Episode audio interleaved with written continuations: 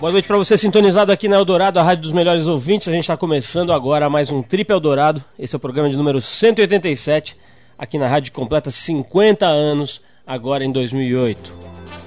Bom, essa semana depois da Fashion Rio e em plena São Paulo Fashion Week, a gente vai receber a produtora de moda Adriana Barra. Ela é um dos nomes mais ousados, revolucionários e originais da moda brasileira na atualidade, uma das estilistas mais conceituadas no país e vem falar com a gente, óbvio, sobre moda, mas também sobre uma série de coisas fora desse mundinho. Por exemplo, os conceitos dela sobre luxo, como é que foi mais ou menos a trajetória de vida dela. Tem bastante coisa interessante nesse papo hoje aqui com a Adriana Barra. E hoje também o músico e nosso colega de rádio aqui na Eldorado, Daniel Daiben, escolhendo uma música pela qual ele tem um carinho muito especial. Vamos começar o programa abrindo com música. A gente vai de Ronnie Hawkins, que foi um músico pioneiro do rock and roll e que alcançou grande sucesso principalmente na década de 60.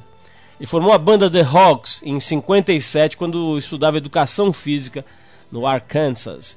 Embora a banda não tenha emplacado lá nos Estados Unidos, no ano seguinte eles se mudaram para o Canadá e acabaram consolidando a carreira por lá. O sucesso foi tão grande no Canadá que em 2002 a cidade de Toronto declarou que dia 4 de outubro seria o Ronnie Hawkins Day, dia em que ele entrou para a calçada da fama no país.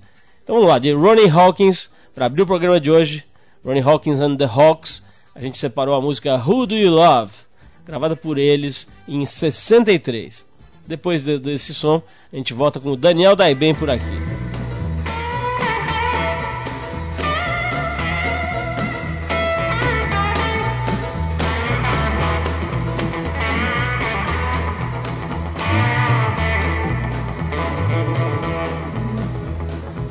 Seven miles of barbed wire. Use a cobra snake for a necktie. Got a brand new house on the roadside, made from rattlesnake hide. I got a brand new chimney made on top, made from a human skull. Now come on, baby, let's take a little walk and tell me who do you love? Who do you love?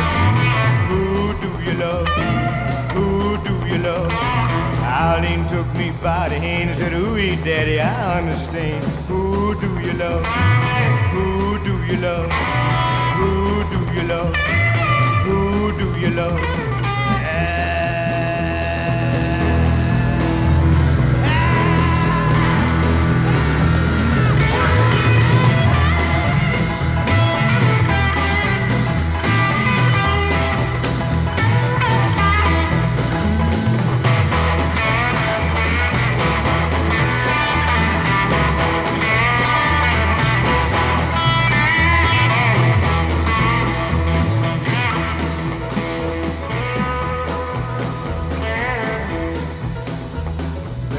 Black and the night was blue and around the corner an ice wagon flew. A bump was a hit, Lord, and somebody screamed. You should have heard just what I seen. Now who do you love?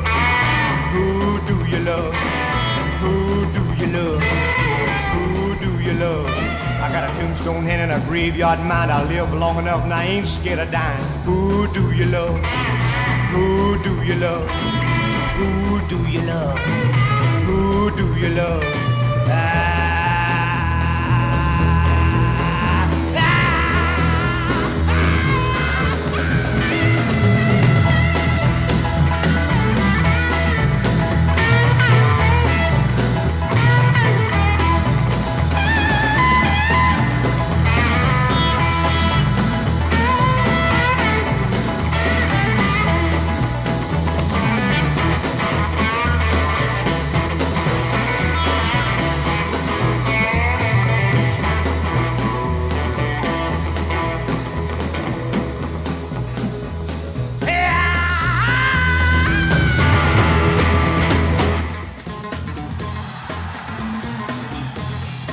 Então, pessoal, estamos de volta aqui com o programa de rádio da revista Trip.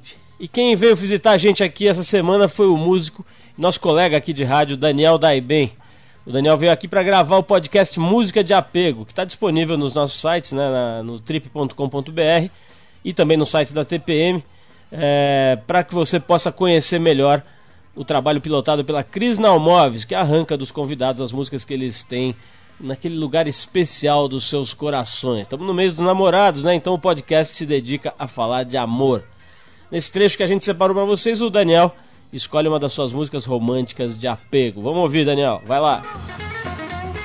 Já que estamos falando disso, a prova de amor, eu falei, pô, vamos trazer uma música do, do, do, meu namoro atual, assim, né? Que não tem nada a ver com música de amor. É o Funk Tamborim, que é a música da Tânia Maria.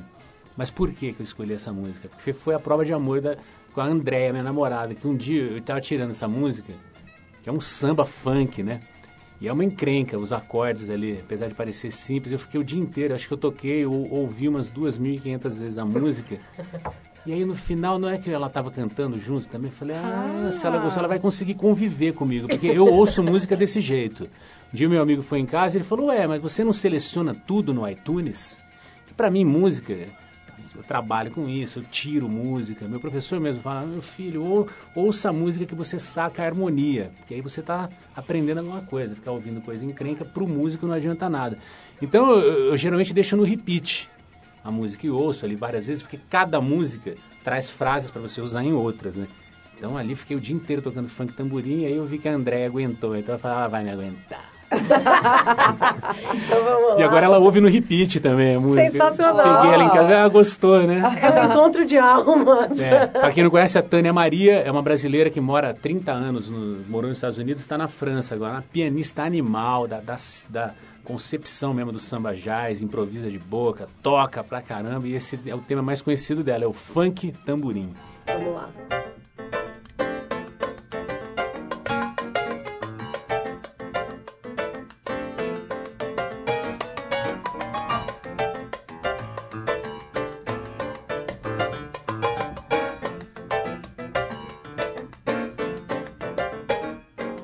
Começa a festa e o batuque do meu funk, funk, funk Rapaziada excitada vai na onda do meu funk tamborim. Entra na roda, diz o verso, bate palma pro meu funk tamborim.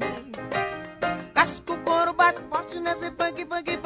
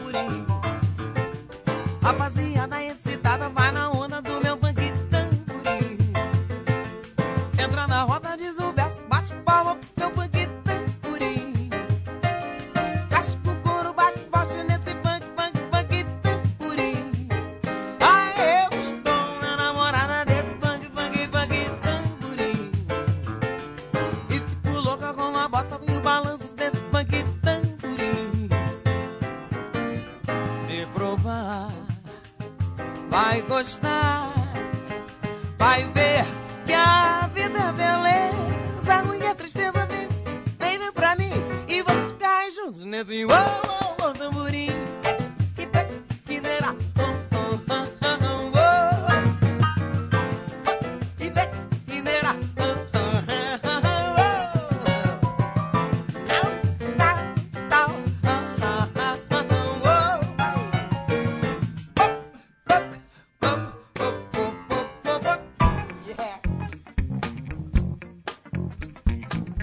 acabou de escutar então Tânia Maria com Funky Tambourine, uma das músicas escolhidas pelo Daniel Daiben no podcast Música de Apego. E no mês de junho, o podcast tem patrocínio do perfume Linked, que é um lançamento da marca Boticário, que tem apoiado várias ações interessantes, inclusive essa aqui com a gente nesse mês dos namorados. Então a gente agradece ao Boticário e para você escutar o podcast completo, você vai lá no trip.com.br ou no revistatpm.com.br. Ela nasceu na cidade de Londrina, no Paraná, no ano de 1974 e cresceu em São Paulo numa família típica de classe alta. Estudou nas melhores e mais conservadoras escolas paulistanas e até a adolescência era uma das melhores e mais prendadas alunas da turma. A menina dos olhos dos pais e dos professores. Aos 13 anos, depois de se mudar com a família para Goiânia e com os hormônios à flor da pele, começou a revolução que se instalou nessa pessoa.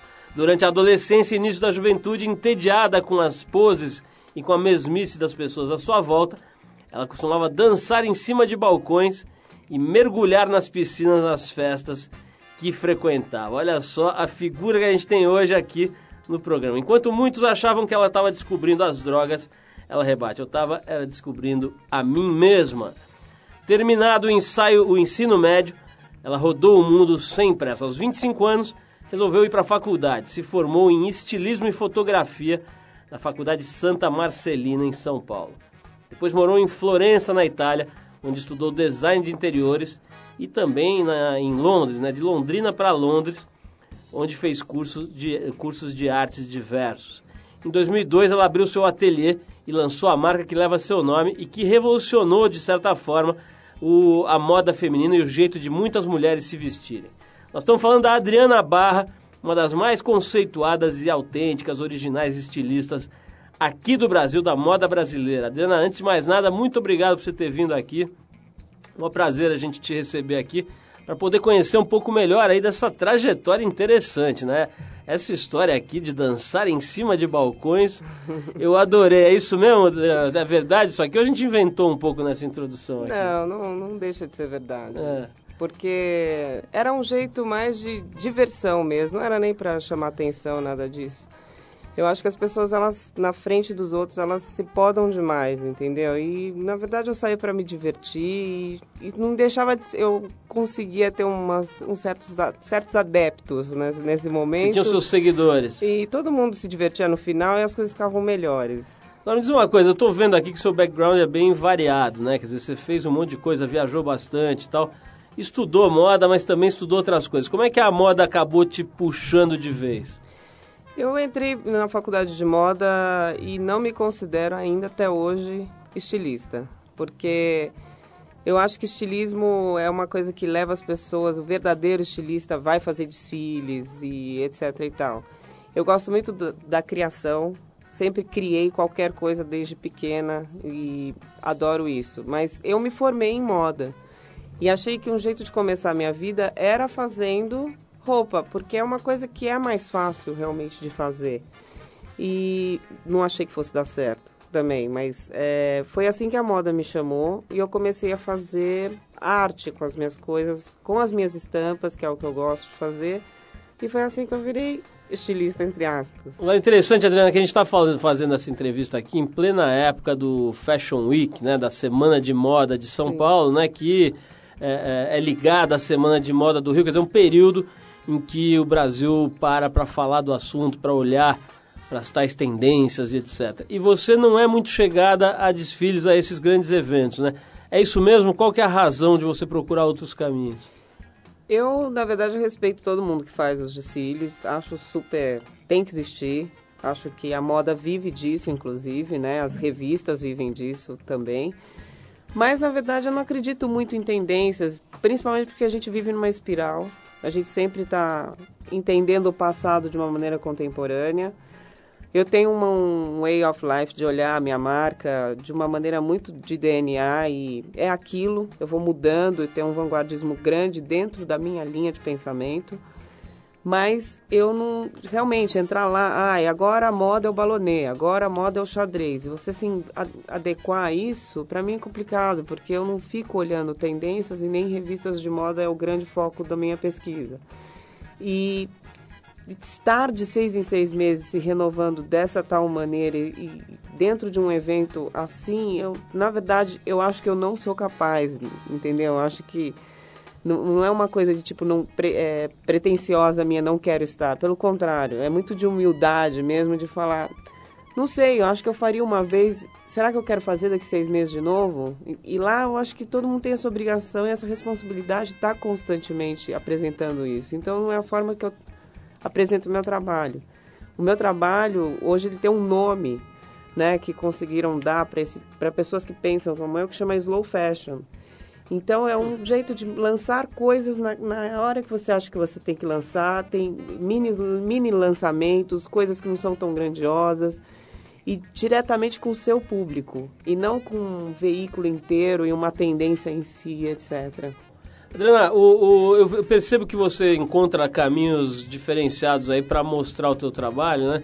É, e um deles é vestir mulheres especiais. Volta e meia eu vejo é, nas revistas, algumas de moda e outras é, revistas de outros assuntos, mulheres declarando que gostam, que se identificam, que a sua roupa ficou legal, que serviu bem, que funcionou na festa tal ou no evento tal. Isso é uma coisa de alguma forma planejada, orquestrada, ou vai rolando, a mulher vai chegando lá e vai acontecendo? É que a roupa, o meu grande compromisso com a minha roupa é com que ela se torne feminina. Eu acho que as mulheres deixaram durante um tempo de se preocupar é, com a feminilidade porque ela demora um tempo, né? O, o ser feminina é perder tempo no mundo contemporâneo.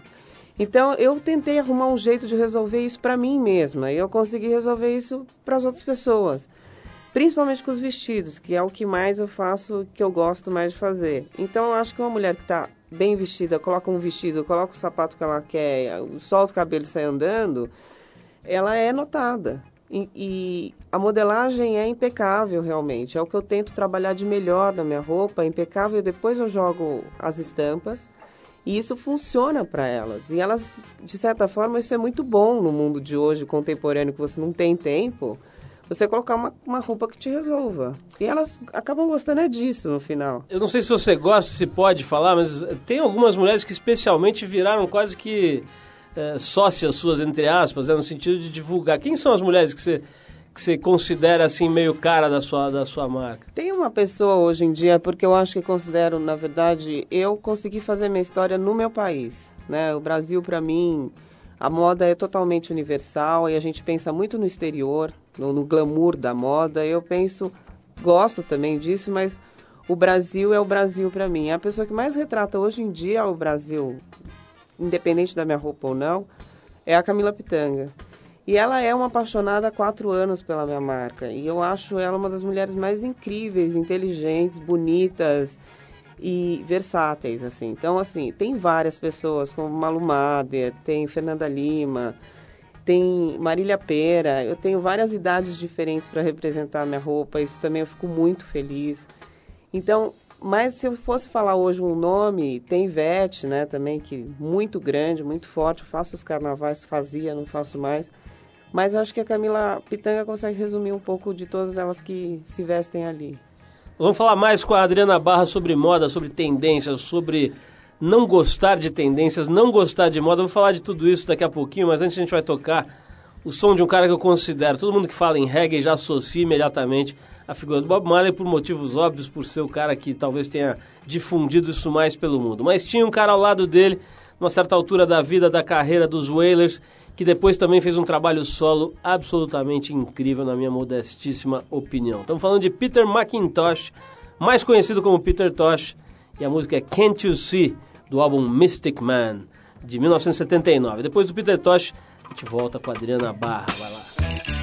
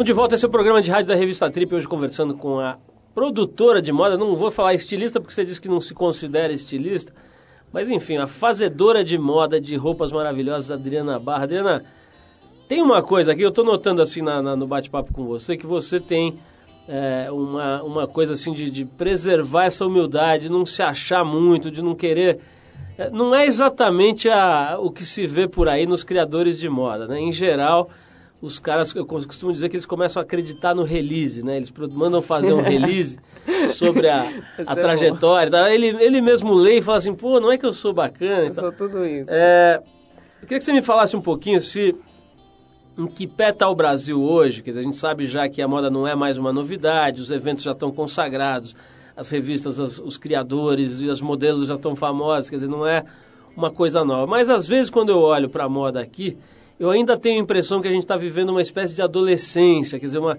uma fase de encantamento, de talvez de uma certa empolgação excessiva com o assunto e tal. Tem um pouco isso? Quer dizer, você acha que a gente ainda está se acostumando com a ideia de que a moda é um setor, é uma indústria, é uma, uma atividade e tal? Uh, ou você acha que já está maduro, que a gente já está num estágio adulto aqui do, da história da moda?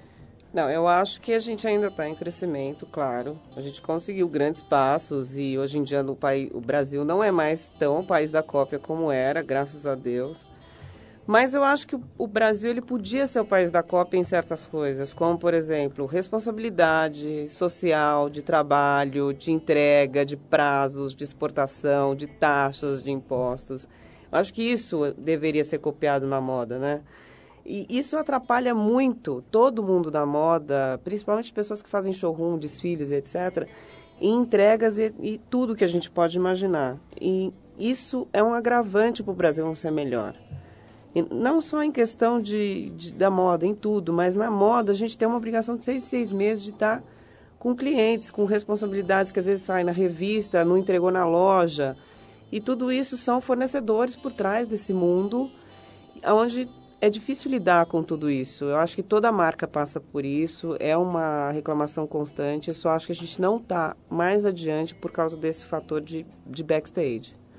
Adriana, no, na edição da revista Trip que está nas bancas agora, tem uma entrevista de Páginas Negras com o Oscar Mendes que é hoje um das, uma das figuras de ponta aí na criação de moda, etc. E ele faz uma afirmação que gerou alguns comentários, uma certa polêmica e tal. Ele diz que Hoje, estilistas mesmo no Brasil, ele considera ele mesmo e o Ercovitch como os exemplos.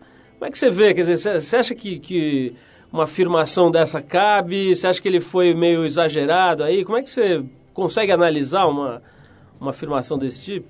Eu acho que o que ele diz, ele tem razão. Não acho que são os dois únicos. Eu também me considero, se isso for causar um choque para alguém que cause.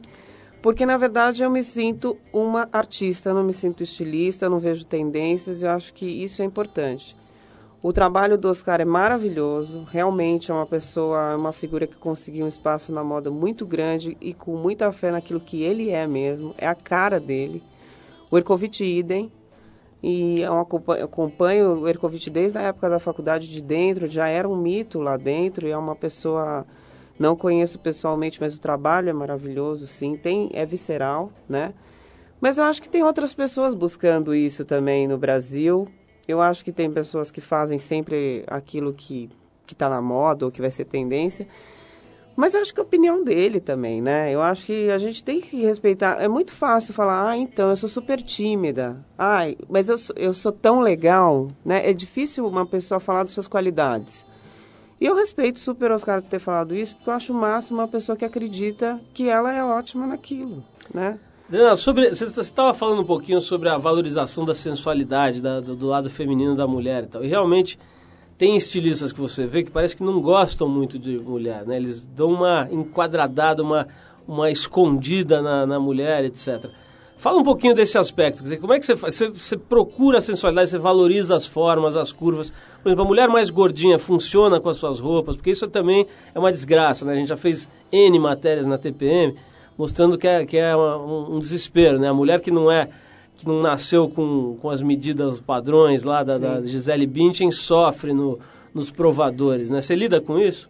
Eu, na verdade, sou muito feliz de ter uma marca que tem bastante gordinhas. Fico super feliz com isso, porque a mulher, ela é diferente, né? Ela não é a Gisele Bündchen, pelo contrário, aquilo não existe praticamente, né? Não tem. Mulheres bonitas estão realmente na revista e no dia a dia... Alguém já disse, né, que nem a Gisele é tão bonita quanto a Gisele Bündchen. É, exatamente. Então, fica difícil você fazer roupa para um ser que não, prova, não existe, Uhum. né? Ninguém vai ganhar dinheiro desse jeito.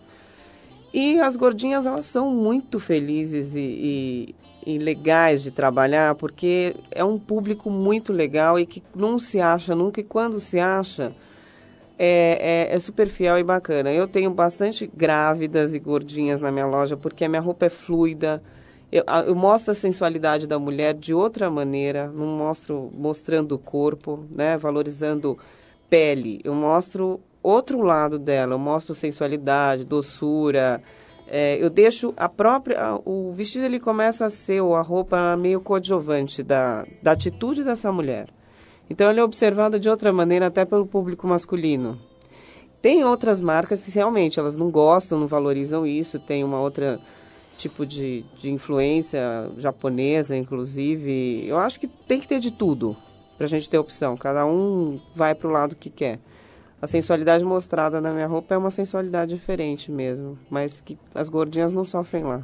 Vamos falar um pouquinho do teu background aí. Tem uma coisa, eu já falei os cursos que você fez, você já morou na Europa, etc. Mas tem uma coisa que eu acho importante, eu já tinha visto nos materiais que você produz, aliás, coisas muito bonitas, eh, sempre diferenciadas e tal, f- catálogos e, e- e caderninhos e coisinhas muito bacanas. Mas eh, eu já tinha notado que você tem alguma ligação eh, forte com o surf, com as ondas, com o mar, né?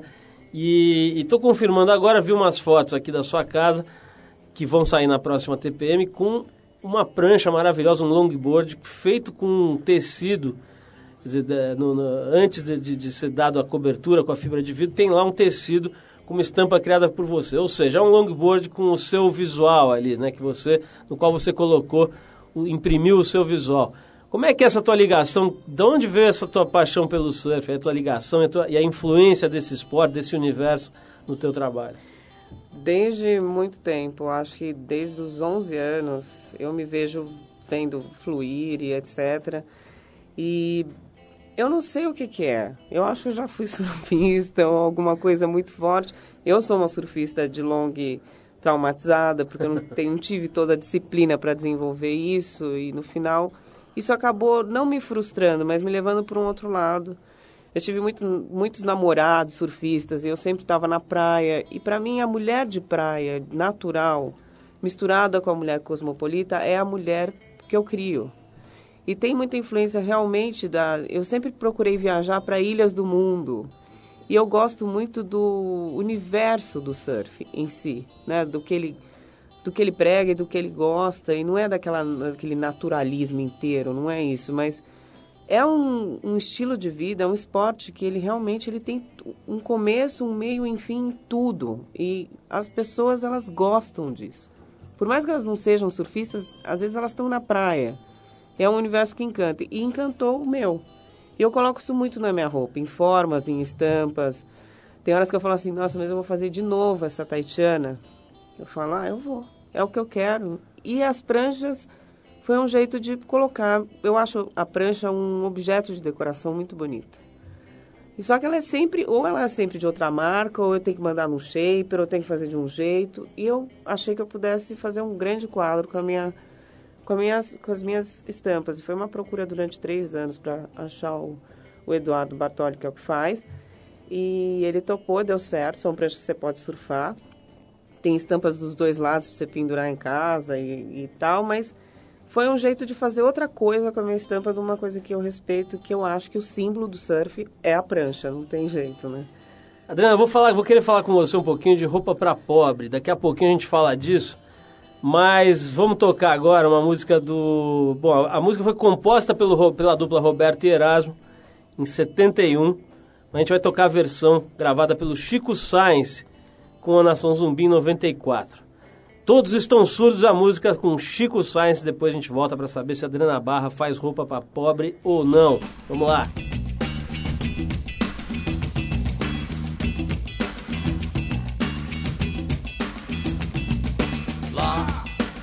Desde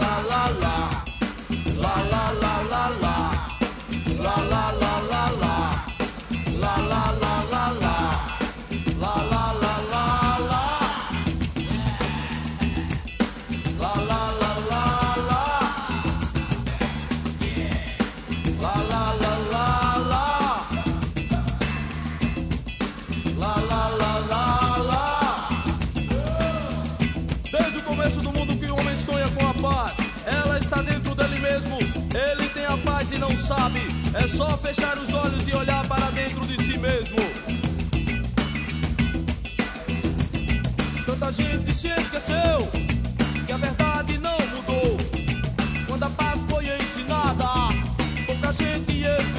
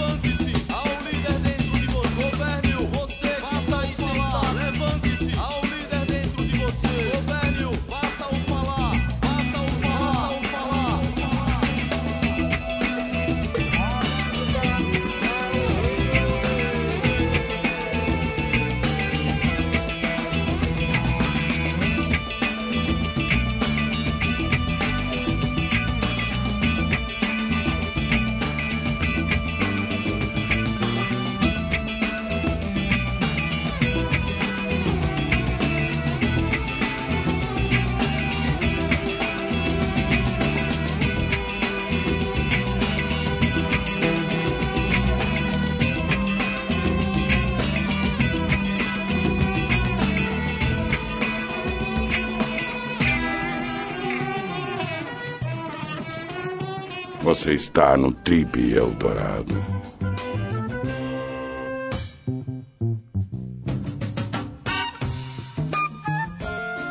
Oi, se você ligou o rádio agora, esse é o Trip e hoje a gente está conversando com a criadora de moda Adriana Barra, que tem feito um trabalho bastante diferenciado, muito original, que chamou a atenção de muita gente e que tem chamado já há alguns anos. Adriana, antes da gente tocar aqui o Chico Sainz, eu estava falando, inspirado um pouco pela entrevista que eu fiz recentemente aqui com o Marcelo Rosenbaum. Ele já havia falado antes, acho que foi na Trip, inclusive, que o sonho dele era fazer móveis para uma rede de móveis bem populares, assim, sabe? Citou na época Casas Bahia, mas podia ser qualquer outra. Ele tem esse sonho, diz que ainda tem, que ainda vai fazer.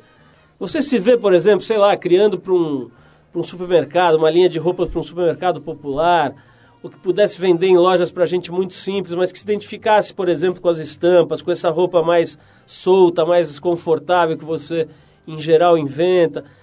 Tem, faz sentido isso para você ou você prefere ficar mais na coisa do ateliê, criar para mulheres mais especiais e tal?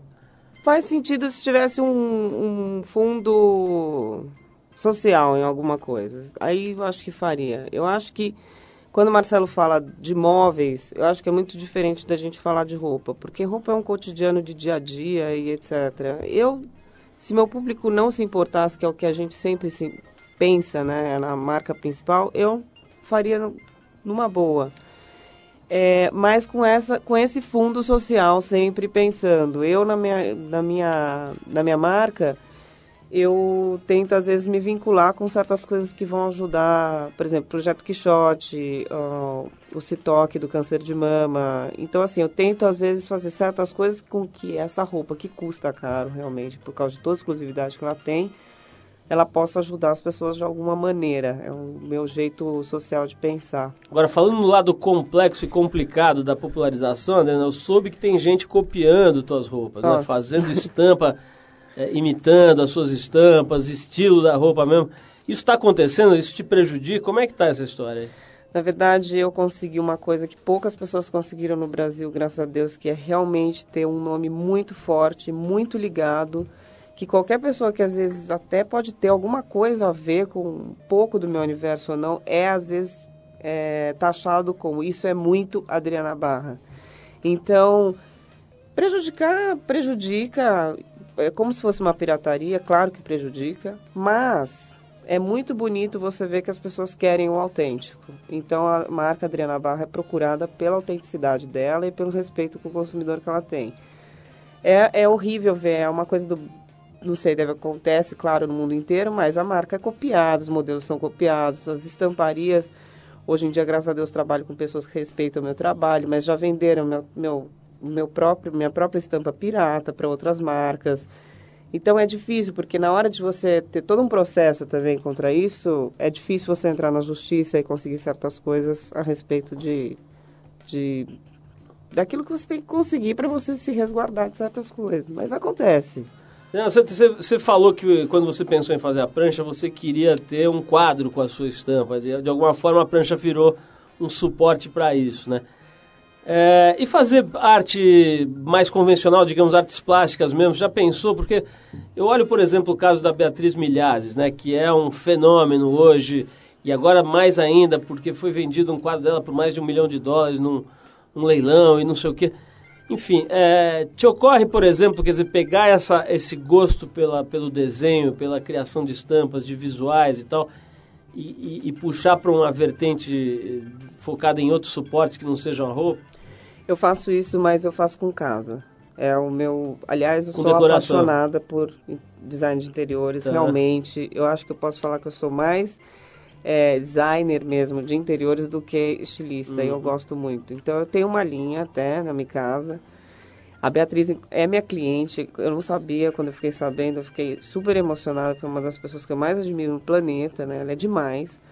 Mas assim, com artes mesmo não. Até porque eu não desenho, né? Eu faço tudo muito no computador. Eu não tive o, o tempo de desenvolver minha mão para desenhar. Tenho uma, desen, uma desenhista que eu falo, você é a minha mão, que é a Marília, que é o máximo.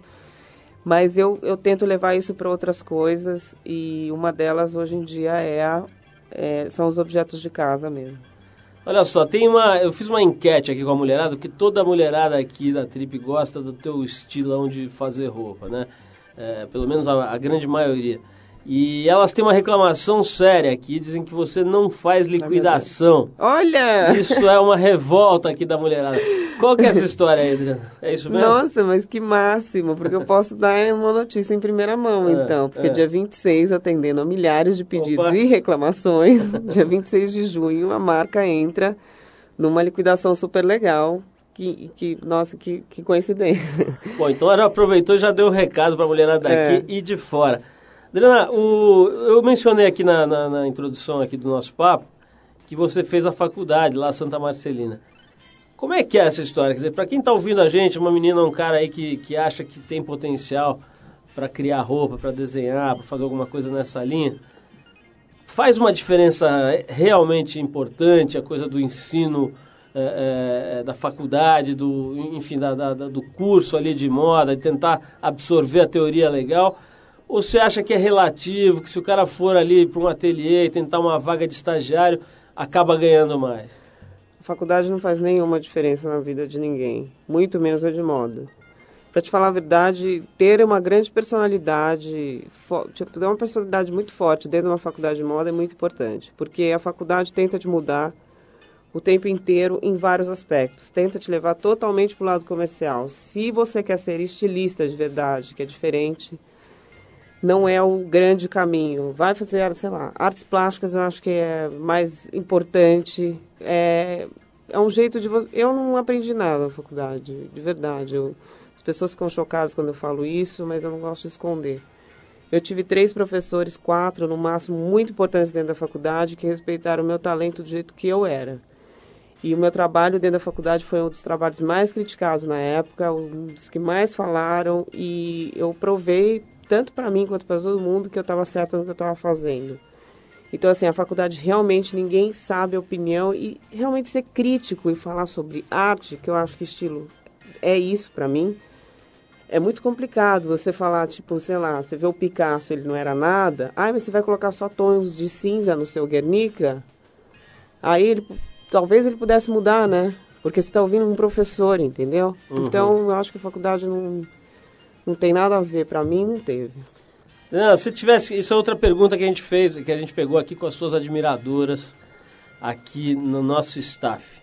Que é o seguinte, se você tivesse que indicar duas pessoas, um homem e uma mulher, que você acha que se vestem bem, de forma original, com estilo próprio, que manifestam a sua personalidade através das roupas, tem nomes que te vêm à cabeça, assim, fácil? Olha, eu tenho uma pessoa que é clássica para todo mundo, mas não vou ficar tentando achar coisas super estranhas também. Uma é Constança Pascolato, com certeza, ela é o que ela é.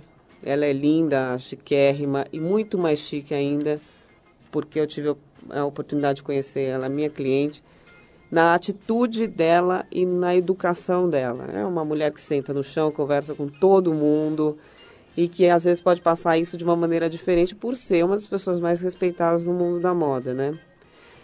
Homem, eu acho que o próprio Oscar, na verdade. É, Outra pessoa que eu acho que é o máximo é aquele Jorge Espírito Santo. Acho muito Uhum, legal o jeito Jorjão. dele. É. Eu gosto e admiro. São pessoas que vieram na minha Legal, cabeça. boas, boas escolhas. Adriana, tem uma, uma pergunta que eu faço para todo mundo que vem aqui, ou quase todo mundo, por exemplo, os atletas ou as pessoas ligadas a atividades que não são exatamente, sei lá, o mercado financeiro ou grandes empresas e tal. Esse ramo que você escolheu, dá uma grana, quer dizer, é uma coisa que a hora que você começa a emplacar, o resultado financeiro aparece de forma eh, palpável ali, ou é aquela batalha eterna, não tem muita... A gente acabou de ver aí a história do próprio Ercovitch, que foi mencionada aqui hoje, né? Vendeu a empresa para um fundo de investimento que depois não tinha dinheiro, esse rolo todo que está nos jornais agora. Quer dizer, esse ramo é um ramo legal do ponto de vista financeiro? Você tem conseguido êxito também nesse, nesse lado? É legal, só que é o seguinte, para quem é artista de verdade, que é o caso do Ercovitch, é muito difícil você ser empresário e criador. Esse é o grande problema do Brasil hoje em relação à moda. Todos nós, a gente às vezes pensa, pô, eu queria tanto unir isso a alguém que olhasse para outra parte, porque é muito desgastante mesmo. E chega no fundo, vou te falar, depois de cinco anos de empresa, eu tive administradores que entraram e outras coisas que entraram, que foi o que acabou com certos sonhos e certas coisas que eu tive que recuperar depois. Hoje em dia está tudo recuperado, está tudo legal, tá, mas todo mundo passa por essas turbulências porque não é um grande administrador, mas é um grande criador. Então, é um ramo, sim, que pode dar dinheiro, mas tem que ser muito bem administrado e olhado com outro olhar que tem que ser ap- aprendido e apurado. Ou é na vida, ou é com um pai, ou é com, não sei, alguém da sua família que vai olhar isso para você e te ajudar, porque hoje em dia o que tem de picareta também entrando dentro das empresas. Os tais consultores, eu não gosto dessa palavra porque eu acho que quem é consultor não é nada.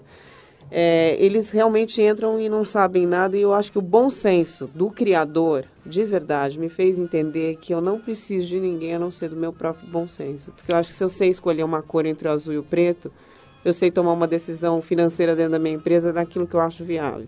Se não der certo, eu fui a responsável, é melhor. Para a gente terminar, tem uma foto que está sendo bastante veiculada por aí, que é da Sarah Jessica Parker com aquela camiseta da grife dela, onde se lê é, Fashion is not luxury, alguma coisa assim, né? Ou seja, moda não é luxo.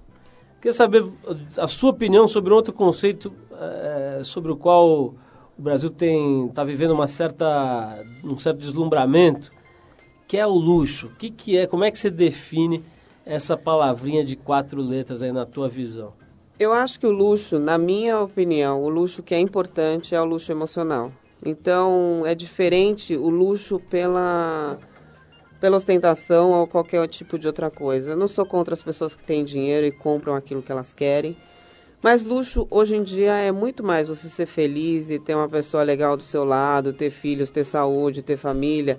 Às vezes, comprar uma coisa cara assim, mas que faça com que o seu cotidiano e a sua vida seja dentro do seu coração aquilo, nossa, isso custou caro, mas eu tô tão feliz com isso do que sair gastando seu dinheiro à toa. Na verdade, luxo, acho que hoje em dia para mim, eu acho que é o que as pessoas têm que pensar mais é ter tempo para fazer o que gosta. Agora, gastar dinheiro em ostentação e ainda ficar mostrando isso para as pessoas é a coisa mais cafona que existe. Adriana, adorei ba- bater um papo com você, acho que as pessoas gostaram também. É, parabéns pelo teu trabalho, que é realmente original, eu falei isso aqui e repito, é um trabalho próprio dela, quer dizer, você pode gostar ou não gostar, mas está ali, é, imprime na roupa uma personalidade, isso não é muito comum, então nós tiramos o nosso modesto chapô aqui para Adriana Barra. Adriana, Obrigada, um beijão, Paulo. obrigado, parabéns. E eu vou deixar aqui você com uma música que eu acho que combina de uma certa forma aí com as suas roupas, porque é também bem original, que é o trabalho dos Jacksons. Você sabe, embora o Michael Jackson tenha cometido um erro atrás do outro nos últimos anos em termos de administração de imagem, de carreira e de vida, o talento dele como músico ninguém consegue refutar, ninguém nega. E, e isso ficava muito mais claro ainda no começo da carreira dele, principalmente quando ainda dava os primeiros passinhos musicais cantando com os irmãos na banda Jacksons. É antes dos Jackson 5, dos Jackson 5, é depois dos Jackson 5. É, The Jackson, é um período em que eles se intitularam The Jacksons. Dessa época a gente separou a Blame It on the Boogie, que é daquele álbum Destiny, que é de 1978. Adriana Barra não tinha nascido. Já. Ah, já, 1974. Quatro anos. É, tinha quatro anos, mas o resto da turma aqui não tinha nascido. Eu já, né? Mas tudo bem. Super Paulo. Primeiro álbum depois deles cancelarem a parceria com a gravadora Motown. É, na época eles se chamavam Jack... Ah, então tá aqui. Eles eram Jackson 5 com a Motown, daí saíram da Motown, virou The Jacksons. Bom, vamos ouvir então Blame It on the Boogie e depois a gente volta com o melhor pro seu fim de semana aqui no Boletim do Fim. Beijão, Adriana, obrigado. Beijo. E vamos ouvir The Jacksons. Vai.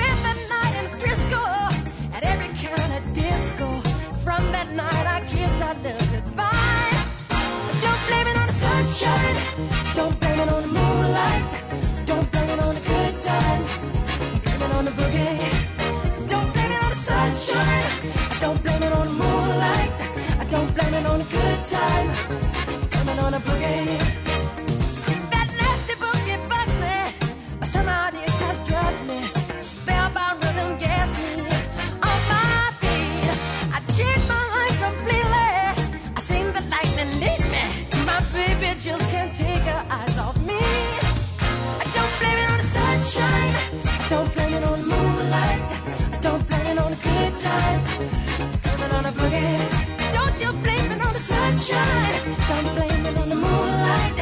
Don't blame it on good times. Blame it! I just can't. I just can't. I just can't control my feet. I just can't. I just can't. I just can't control my feet. I just can't. I just can't. I just can't control my feet. I just can't. I just can't. I just can't control my feet. Sunshine. I don't blame it on the moonlight. I don't blame it on the good times. I blame it on the boogie. I don't blame it on the sunshine. I don't blame it on the moonlight. I don't on the good times. Blame it on the boogie.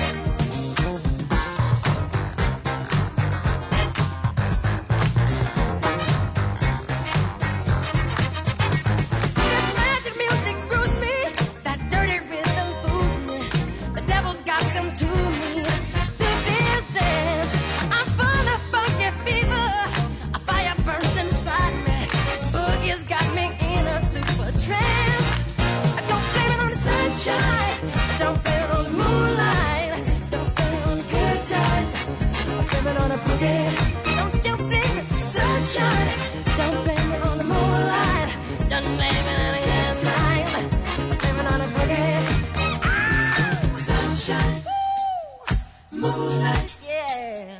Good times. Mm-hmm. Boogie. You just got the sunshine. Yeah. Moonlight. Good times. Good times. Boogie. Don't you blame it. Sunshine. You just got